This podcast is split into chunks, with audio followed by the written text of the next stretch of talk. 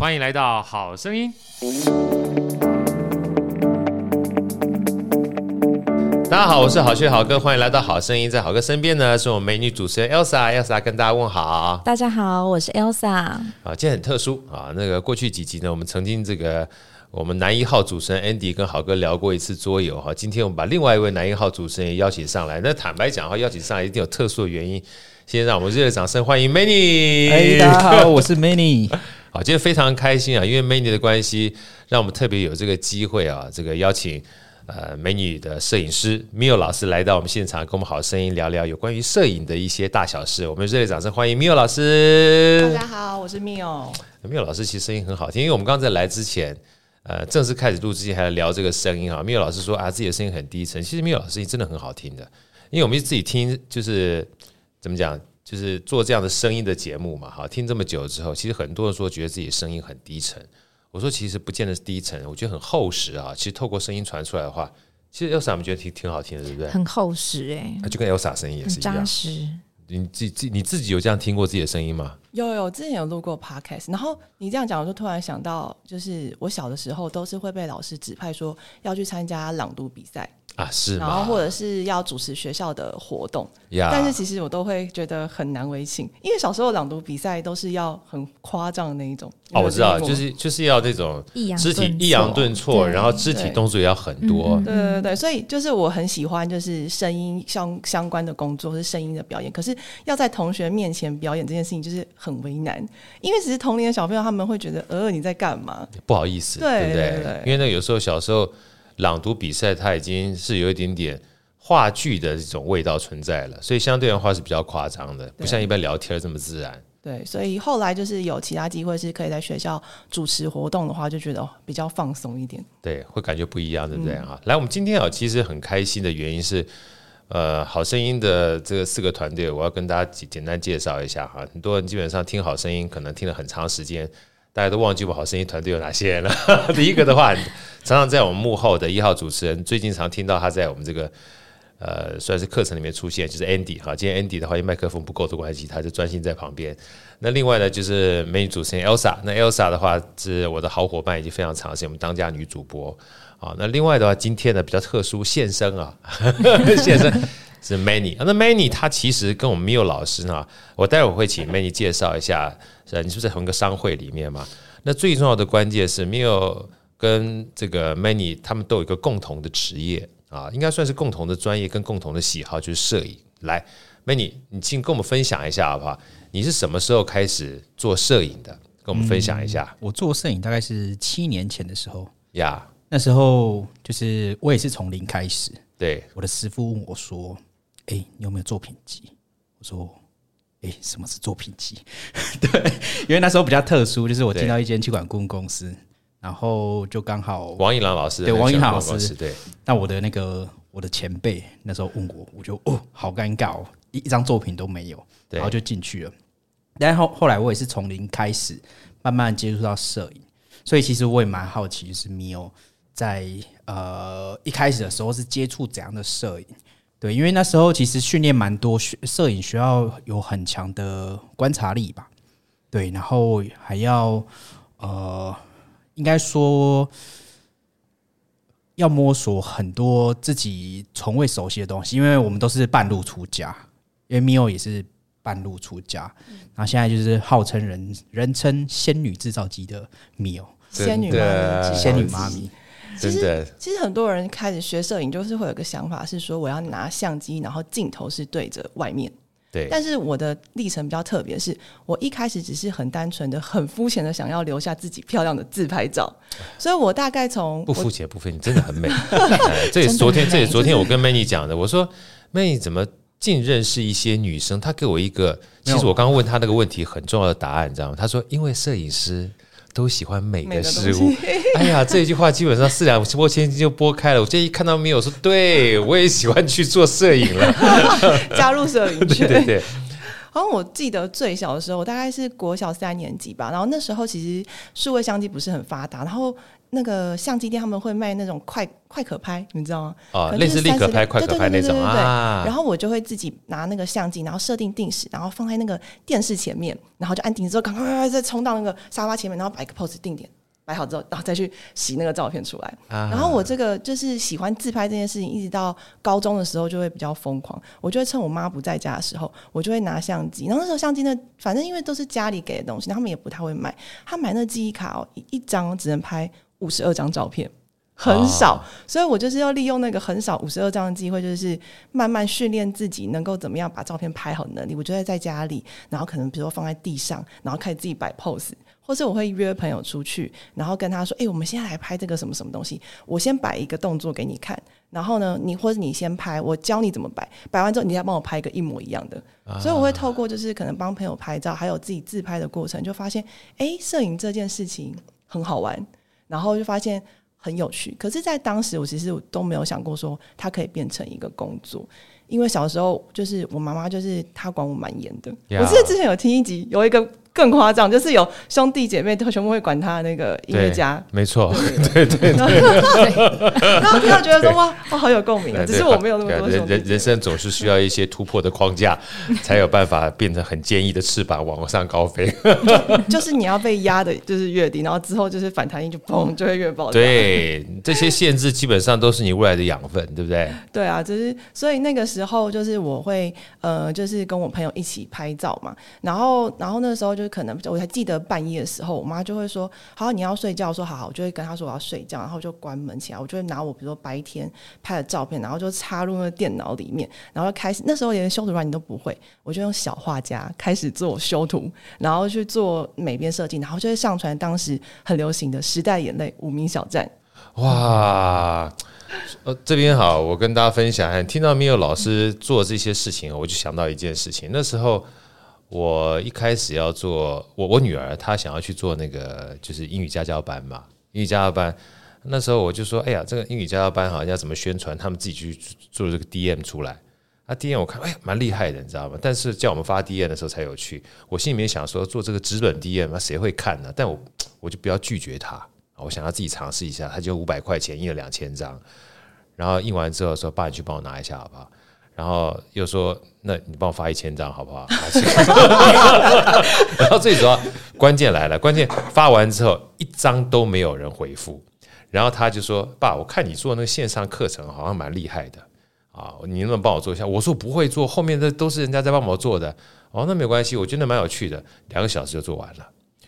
后来我就觉得一件事情，就像 Mio 老师刚刚讲的，虽然这个器材啊，或者是各种工具。不是很 friendly 或不是很让你觉得顺手，但你想要做的时候哈，你基本上解决问题能力就在一点一滴当中就培养起来，对不对？可能大家现在很多人小画家都没听过吧？Elsa，你听过小画家吗？有有有有吧？同个年代 有。来，那我们这边在在场还有这个这个我们的学妹哈，叫云茹哈，正大七年学妹。因为我跟 Mio 跟这个云茹我们都是正大的嘛，对不对哈？然后云茹你你点头就好，因为麦克风可能。然后云茹来了就就说话。你有听过小画家吗？有，有听过。哎，有听过啊，真的，真的啊，我都觉得小画家是很久远的东西，对啊，对不对？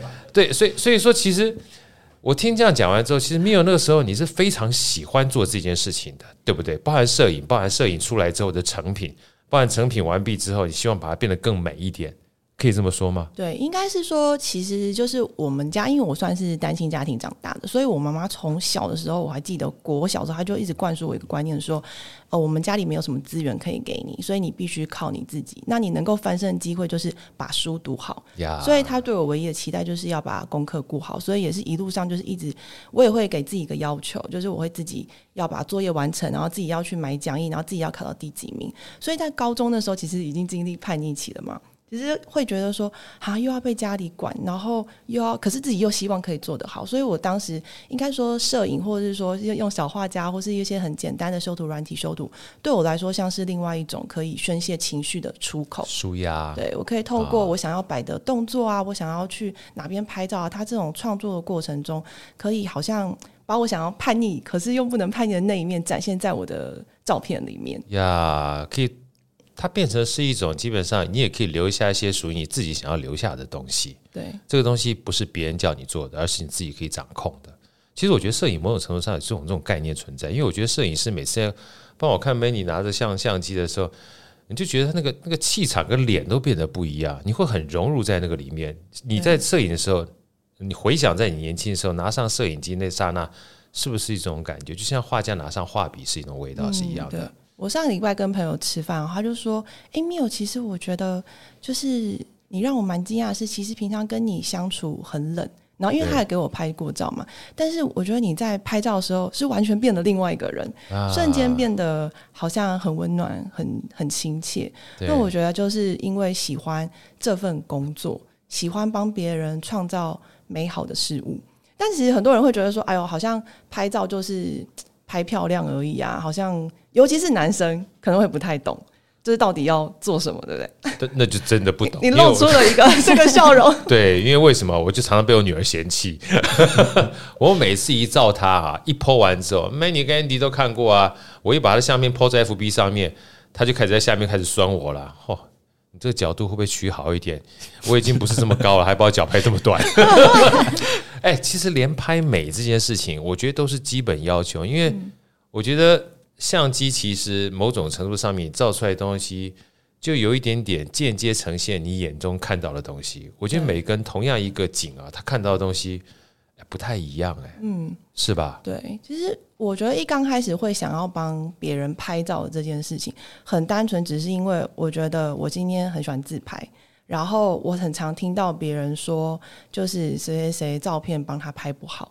然后我也也有曾经过，就是那种被别人拍不好照片的时候，所以我就会想说，既然别人都就是没有办法帮我拍好，那我不如再来研究怎么样可以把照片拍好看。我就是不想要听到身边的人说他的照片不好看这件事情。我一听到这个痛点，我就超级想要去解决它的。真的啊？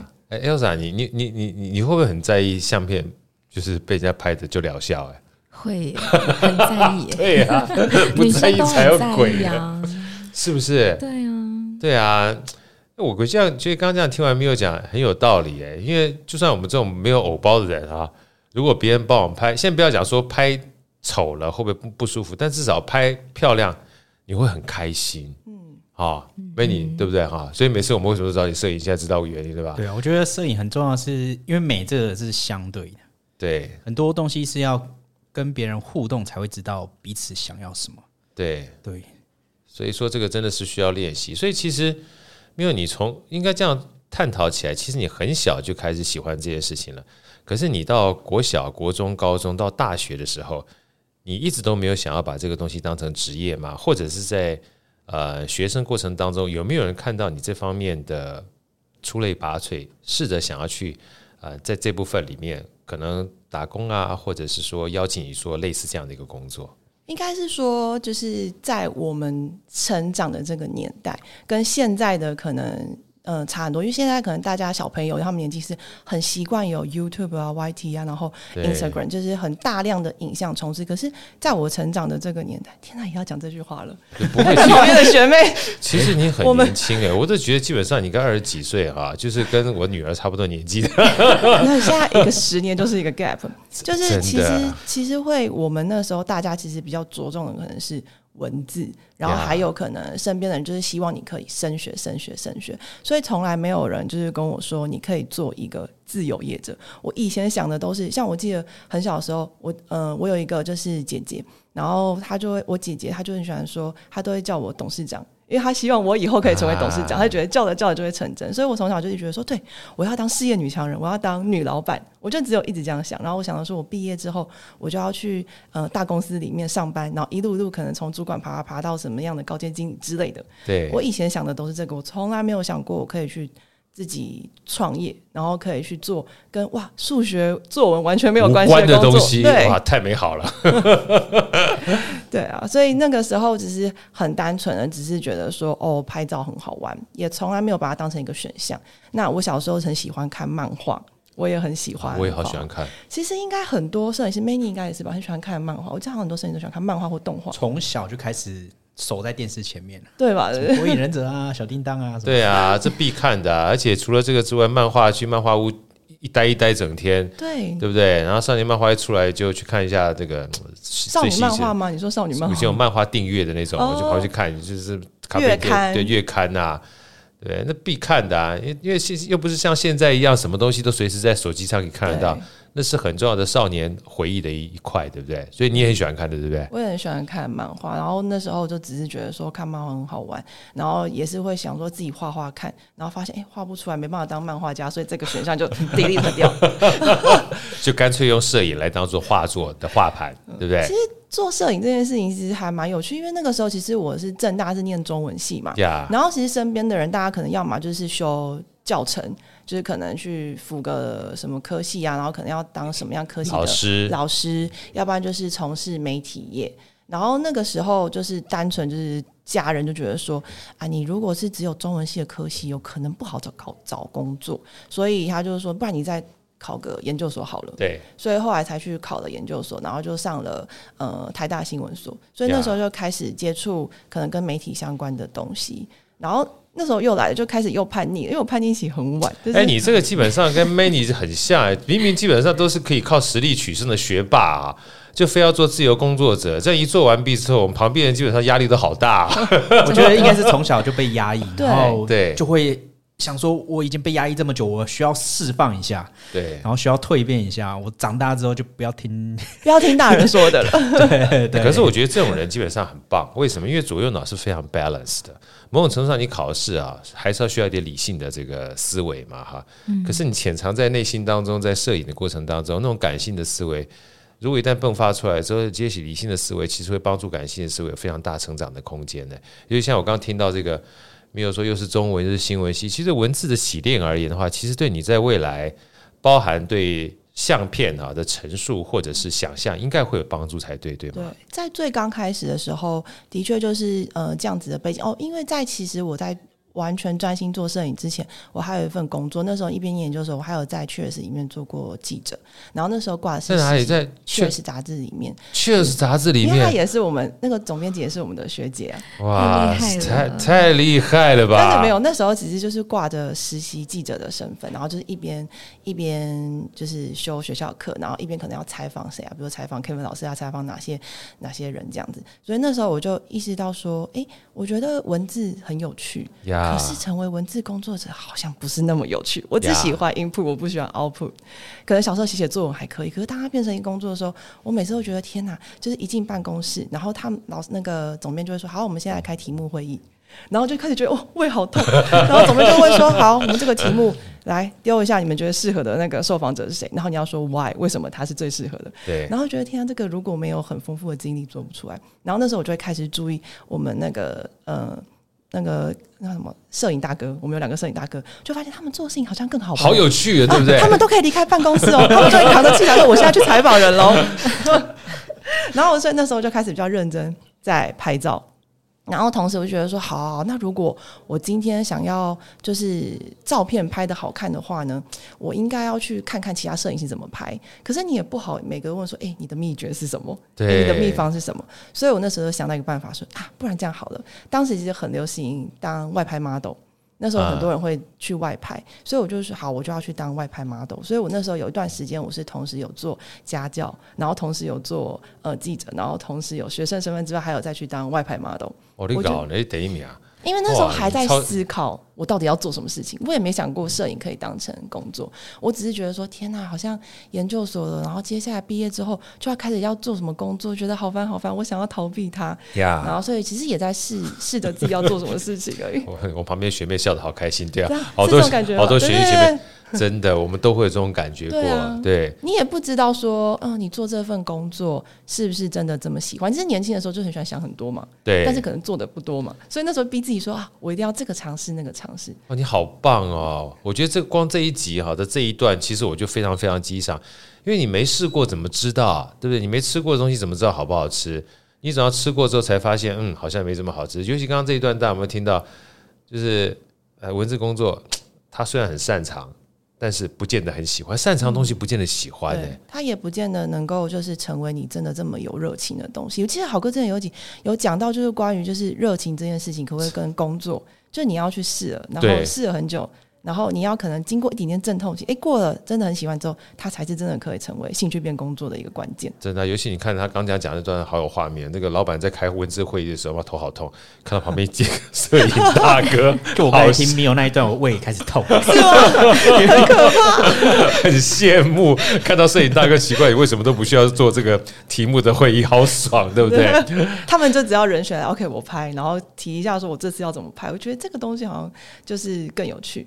所以那个时候我就去做外拍 model，去做外拍 model，然后这个过程中就因为就会收到很多摄影师帮你拍的作品嘛，然后我就可以到说哦，原来他现在站在这个位置会拍出来是这个角度，那以后如果他站在这个位置的话，我头可能要往这边倒一点，或者我身体要怎么往那边摆一点，才会是最完美的角度。我就透过那个过程中去训练自己，能够有同时在一个时间内做双向思考的这个训练，就是有自己主观的视角跟对方客观视角拍过来会是什么样画面的呈现。高手啊，真是高手啊！基本上专业就是这样来的。你这样刚讲这个画面，让我想到我那时候学国标舞的时候，我们那个老师啊，因为他们俩是夫妻嘛，但是两个夫妻呢，男生呢会跳男生的，也会跳女生的；女生的呢会跳女生，也会跳男生的。就他们两个夫妻都会跳，就是双方的这个舞步。我说老师，你为什么要这样子学啊？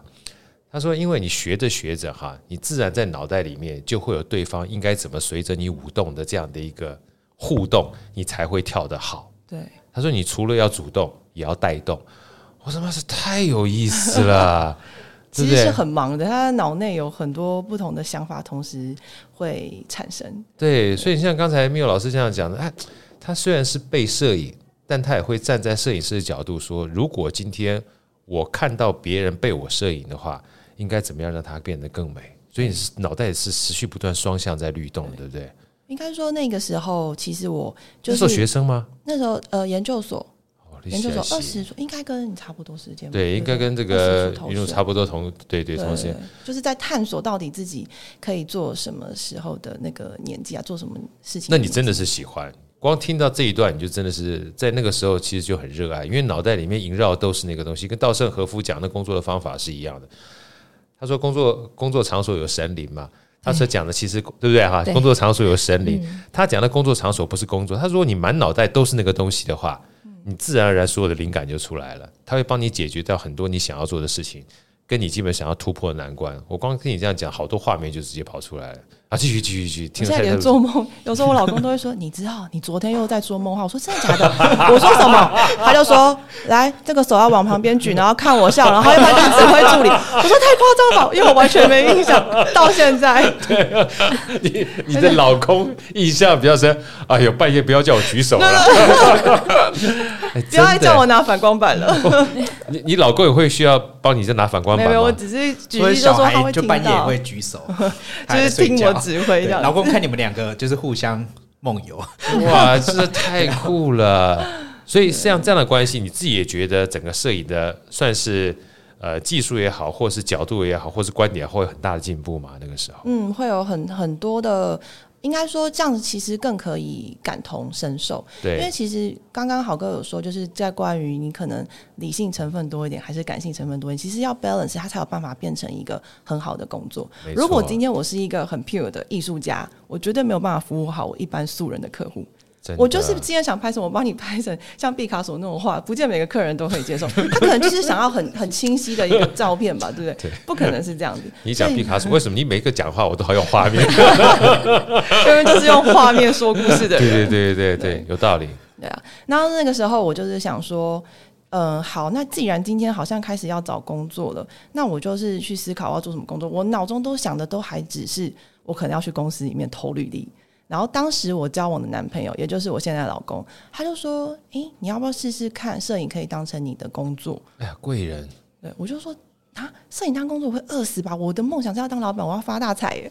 然后我就说我要当有钱人。然后他就说：“不然你就试试看啊，反正你是学生啊，你也没有什么损失嘛。”那我想说，好像也是，反正我就是一直死在那个研究生的身份不放。对，然后。我就我就去应征了一个那个婚礼摄影师的助理，然后应征当助理之后，我就去做那个工作的过程中，我就发现这个工作很有趣，也很有意义。可是它不是我要的。我开始就是拿出以前可能就是有在书上看到的一些知识，去筛选我自己想要的工作形态。我就问自己说，我喜欢什么样子的工作？所以我觉得最重要的一个关键点是，我不喜欢假日就是跟大家人挤人。我喜欢假日的时候工作，然后平日的时候可以出去玩，因为那时候就不会有人了啊。对，然后所以我就发现，哎，摄影师好像可以哦，因为我每次去呃当助理的时候，我们都是六日，然后会去饭店嘛，然后就是可以跟大家一起。然后可是到一，因为你可能礼拜一或礼拜二都没有人的时候，你去看个华纳威秀，你都不用排队啊，不像那个六日，你可能排队都要排一个小时，就好久。以前还没有那个什么线上系统订票很发达的时候是这样子。对，所以我就先从那个生活形态开始选。去华南维修都不用排队，为什么？我觉得 Miu 讲的每一句话我都有画面的感觉，这真的是摄影师哎。这个是是很重要，就是我不喜欢就是这样子人挤人，被绑住很拥挤。对，小时候已经被规定太多了，然后觉得哈，长大还要被规定那么多，然后还要跟这么多人就是都做一样事情，我就觉得我才不要嘞。对，所以那个时候我就想说，好哦，那既然是这样子的话，摄影师好像是个可行的办法。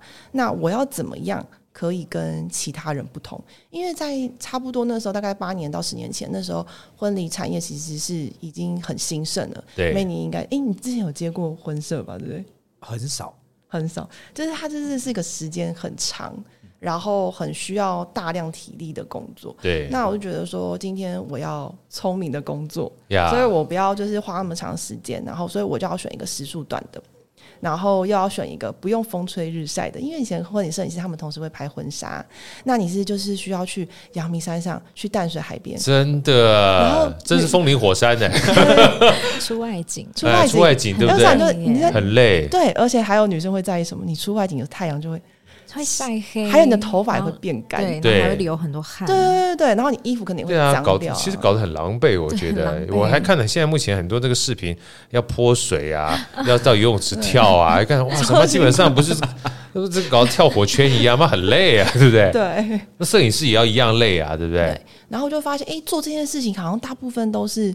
男生摄影师，哎，那我的优势是什么？我的优势就是在当时女生摄影师还没那么多的时候，我是一个年轻的女性，对所以这个部分呢，是我可能跟大家不一样的地方，所以我就就是删了删很多选项之后，我觉得孕妇写真是一个我可以主攻的项目。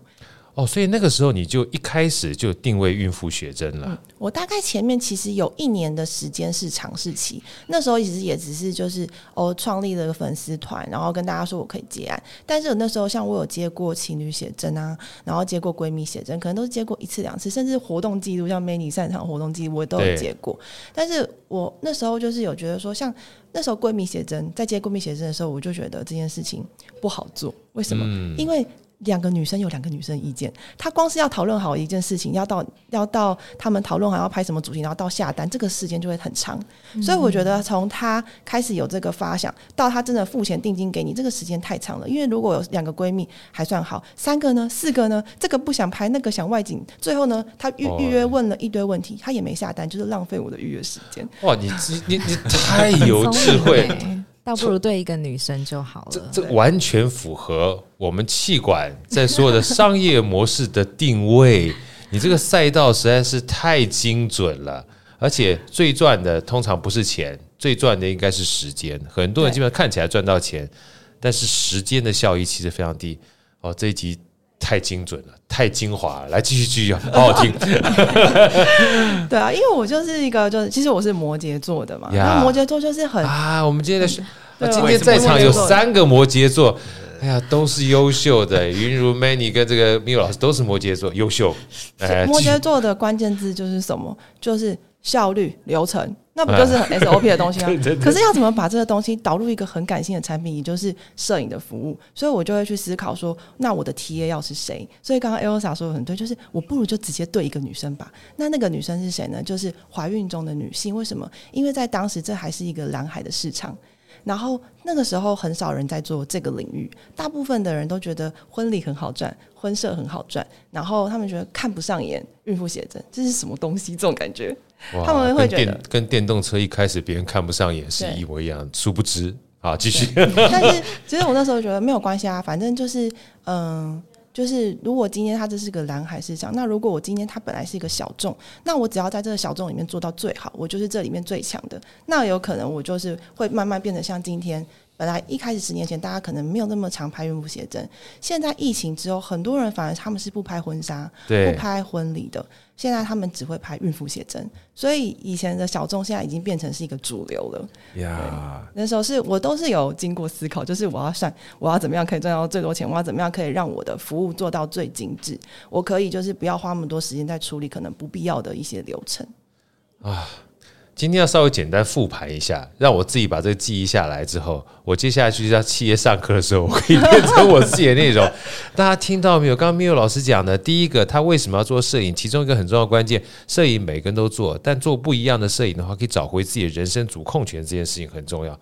他所有的核心都在掌控自己的人生主控权，包含基本上假日会去摄影，到了礼拜一到礼拜五的时候，可以去华纳维修看电影，不用排队。你想想看多重要，啊因为不用排队，光排队这个时间你省下来就，可以做好多好多其他的事情。在家里耍废不好吗？看动漫不好吗？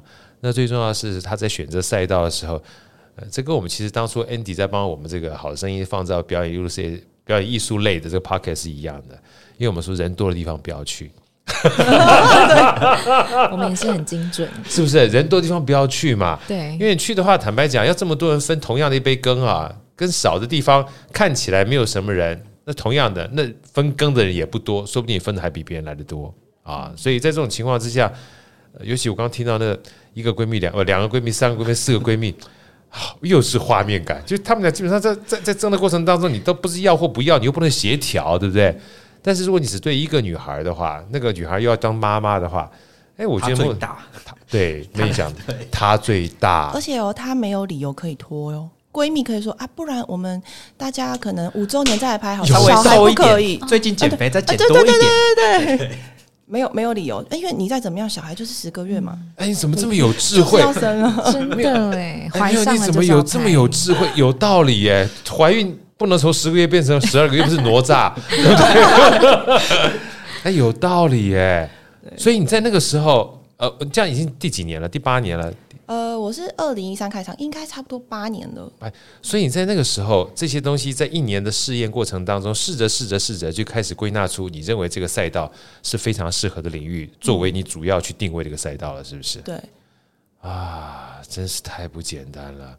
那在那个做过程当中，有没有碰到一些就是你想要去做转换，或者想要去呃，不要讲说放弃了，就做着做着可能觉得。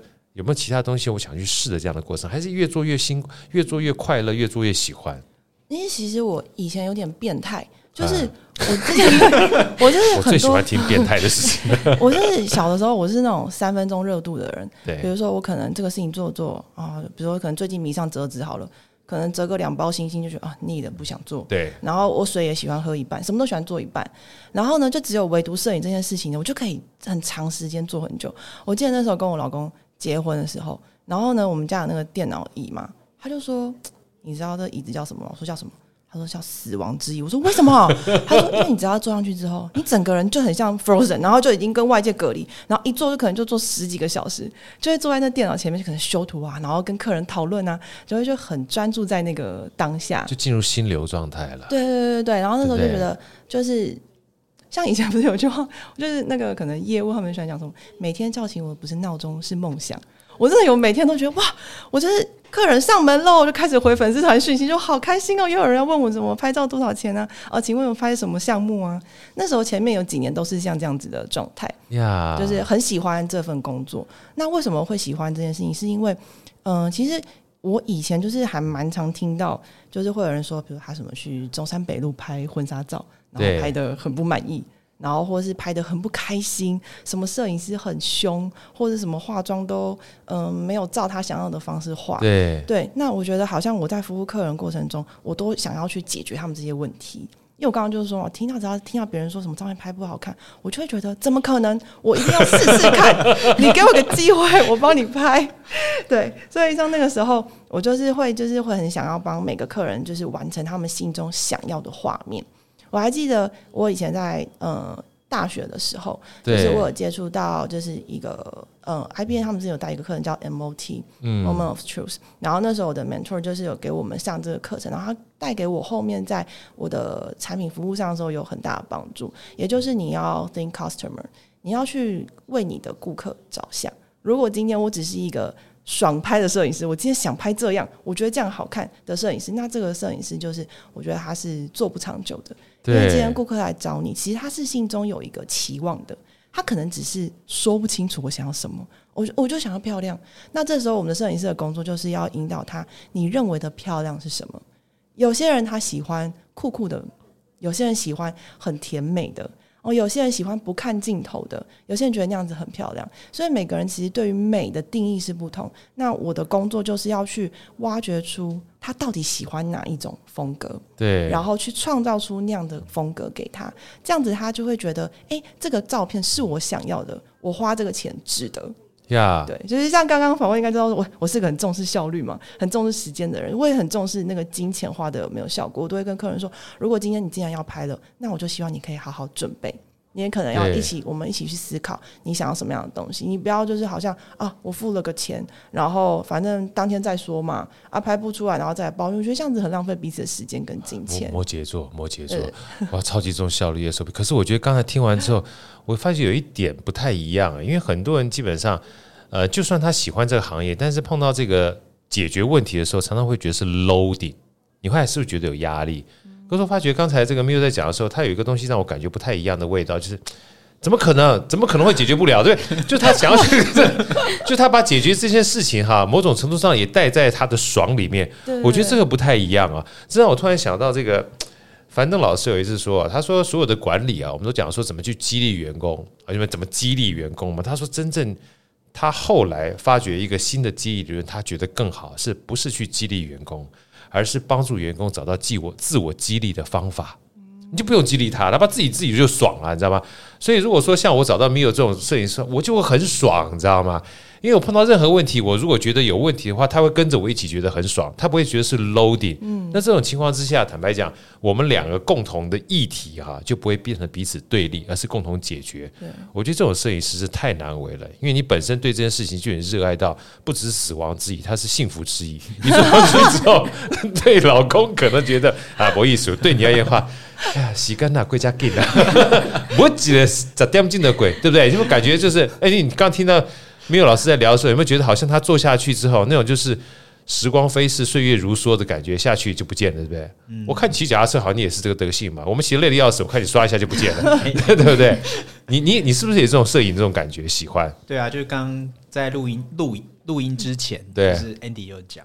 哎哎，每次他们要睡觉的时候，我就坐在他们的办公桌上。对，然后起来的时候，我还是一样在办公桌上。对啊，就就喜欢。然后不管是修图啦，或做什么事情，你就会沉浸在那个里面，对不对？对，我发现很多摄影师其实不是只有摄影，就是他基本上把他自己摄影的作品这件事情，就跟当 baby 一样，你会很珍惜他出来的结果，不只是自己喜欢，还包含 customer 会喜欢嘛。所以从七八年来这样子一路走过来哈，坦白讲，好哥想问说，当喜欢是一件事情，但我觉得创业，因为很多人都跟我讲说，哎，郝哥，创业是一件事情，做喜欢自己是另外一件事情，你不要想的这么美好。你如果把自己美好的事情变成创业，通常基本上美好的事情一旦变成创业之后，就变得不美好。如果别人这样子跟你分享的时候，你会怎么样的一个 feedback 给他？因为你自己想一想，你你在你过程当中，因为其实。你是完完全全在这个里面的，你有觉得自己在创业吗？还是说你基本上你觉得每天都活在幸福之意过程当中，觉得 觉得很爽？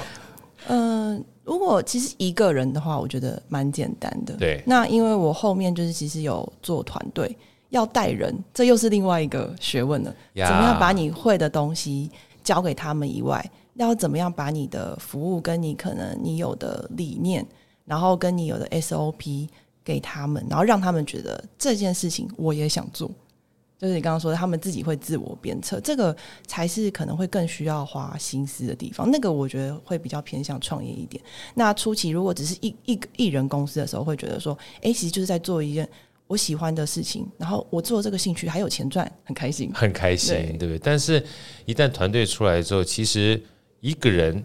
管自己一个人，其实刚说容易也不容易了。我们通常讲最大的敌人就是自己，你知道吗？尤其早上起来五点说要起床哈，五点基本上呢，闹钟一响之后，你就发觉你就在闹钟跟被窝之间去做一些抉择，有时候蛮辛苦的。遑论说要多个团队，多两个团队，多三个团队都不太一样。所以我觉得像刚才这个 Miu Miu 的讲法，其实跟我们刚刚樊登老师讲的是一样的。如果找到团队成员是他本身想要做的这种理念跟方法跟想法跟你一样的时候。那就最简单，就不需要管他，因为管人其实很辛苦，对不对？应该我比较不会觉得是管人，我觉得是带人，带人，带人。然后带人的话，其实是应该。要花很多心思，你说辛苦吗？其实我觉得就是，如果他跟你的气场合的时候，所有可能在累的事情，你当他看到他的成长，然后看到他服务的客人也很满意的时候，就会有那个成就感，就是你的辛苦都不会变得很辛苦了。OK，非常非常好。来我们这边哈，因为毕竟的话难能可贵的机会，没有人跟我们分享一下。今天假设说我们有很多的这个客人啊，或者是。呃，我们的听众啊，就是听到没有这个老师这么棒啊，想要去跟你接触啊，有什么样的方式可以可以跟你接触，或是呃，成为你这个就是摄影下面美好作品的一个留念的机会。大家可以就是搜寻 Facebook 的粉丝团 Mio Studio M I O E P S，然后 Studio S T U D I O，Yeah. 然后或者是可以到 Instagram M I O S S T U D I O。我目前就是经营这两个社群平台，然后有兴趣的话，他们都可以直接私讯，然后我们会有专人跟他做介绍。哦，太棒了！我们也会把这两个连接啊放在我们这个好声音这个。接下来的所有的相关的这个连接里面，有机会的话，我们也希望我们好声音啊，Many 啊，所以这个看我们有把我们这个团队也带去给 Miu 老师，也可以。我记得我们四个都要把这个肚子变，不是，我真的很难得啊，今天有这个机会听到 Miu 老师跟我们分享整个，其实我觉得三个部分啦，一个是喜欢自己的东西，怎么样找到自己喜欢的东西，我觉得尝试很重要，对不对？你不尝试不知道。好，这是第一个。那第二个呢？我觉得其实摄影呢，其实跟任何的工作是一样。如果当你喜欢的时候，它本身是不是一件工作？我觉得本身其实很难分得出来。那就像，任何创业啊，其实个人做基本上可能比较简单，但当当创创业有很多团队的时候，那个带人，我觉得是另外一件事情。所以透过 Miu 老师跟我们的分享的话，你知道，哎，找到自己喜欢，比做自己。呃，被迫的事情，比如说像你当初做 CEO 嘛，我现在你基本上也是 CEO 啦，对不对？会，对啊，就是结合小时候的梦想了。你就是 CEO，你就 CEO 加董事长啊，对不对？董事长对，不只是 CEO，叫 Executive。你还是 Chief Entertainment Officer，是做很多身份，真的很多身份，对不对？今天非常开心，谢谢这个 Miu 老师来到我们好声音，也希望你这个未来摄影跟创业路程越来越顺，也希望很多的孕妇或者很多能够被你服务的客户能感受到那份温馨、那份专业、那份想要追求美的心态，好吗？谢谢豪哥，谢谢谢谢，好，拜拜拜拜，好声音，我们下一集再见。